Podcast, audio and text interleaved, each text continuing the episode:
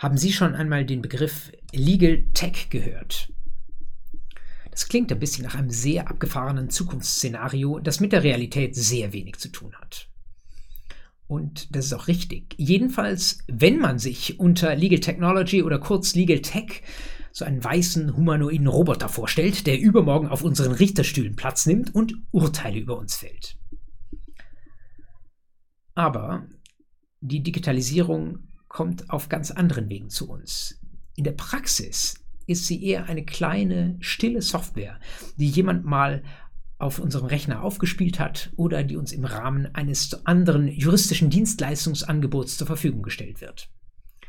Und diese Art kleiner digitaler Helferlein, die haben wir alle schon in unserem juristischen Alltag, im Studium oder auch später in der Praxis benutzt und wahrscheinlich auch sehr nutzbringend zum Einsatz gebracht, vielleicht ohne sich groß darüber Gedanken gemacht zu haben. Und es ist relativ leicht sich vorzustellen, dass solche juristische Software morgen und übermorgen in noch größerer Zahl und mit noch größerem Einsatzbereich vorhanden sein wird, als es heute schon der Fall ist. Und so still diese Art der Digitalisierung auch über uns kommt, so ist es doch gleichzeitig so, dass sehr viele neue Rechtsfragen damit verbunden sind. Zum Beispiel aus dem Bereich der Rechtstheorie. Nämlich, ist es auch überhaupt rechtstheoretisch vorstellbar und möglich, dass eine Software unter das Gesetz subsumiert?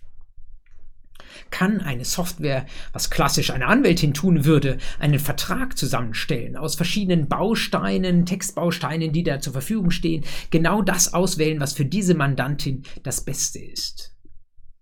Oder aus dem Bereich des Rechtsdienstleistungs- und Anwaltsrechts ist es überhaupt zulässig? Sollte es zulässig sein, dass die Software der Anwaltschaft Konkurrenz macht?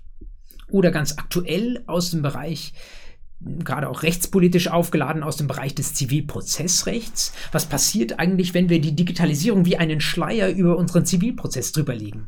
Welche der Stagen eines Zivilverfahrens sind digitalisierbar und wo müssen wir eine rote Linie ziehen und müssen sagen, nein, wir brauchen einen menschlichen, gesetzlichen Richter und was der zu tun hat, das sollte nicht auf eine Software delegiert werden.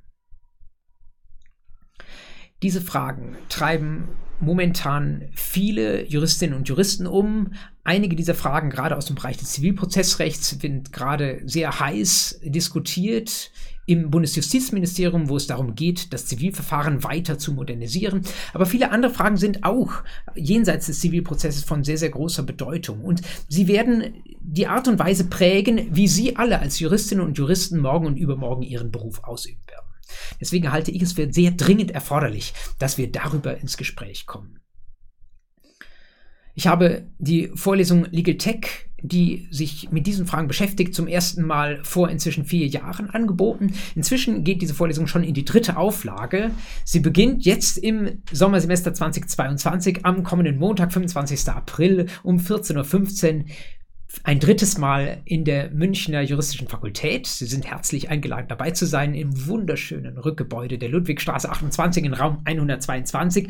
Aber weil es eine Digitalisierungsvorlesung ist, natürlich nicht nur in Präsenz, sondern auch online live auf YouTube. Sie können die Playlist dazu abonnieren. youtube.com slash Podcast ist mein YouTube-Kanal. Da finden Sie eine eigene Playlist für diese Legal Tech Vorlesung.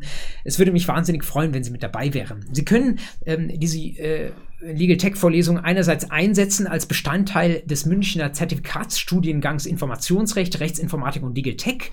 Diesen Zertifikatsstudiengang hat das Münchner Rechtsinformatikzentrum an der Juristischen Fakultät ins Leben gerufen. Sie können aber auch einfach nur aus Interesse mit dabei sein, entweder in Präsenz oder online. Es würde mich sehr, sehr freuen. Ich bin fest davon überzeugt, dass diese Fragen für unser aller Zukunft sehr, sehr bedeutsam sind. Es würde mich freuen, wenn Sie sie gemeinsam mit mir diskutieren. Nächsten Montag geht's los. Seien Sie gerne mit dabei. Bis dahin.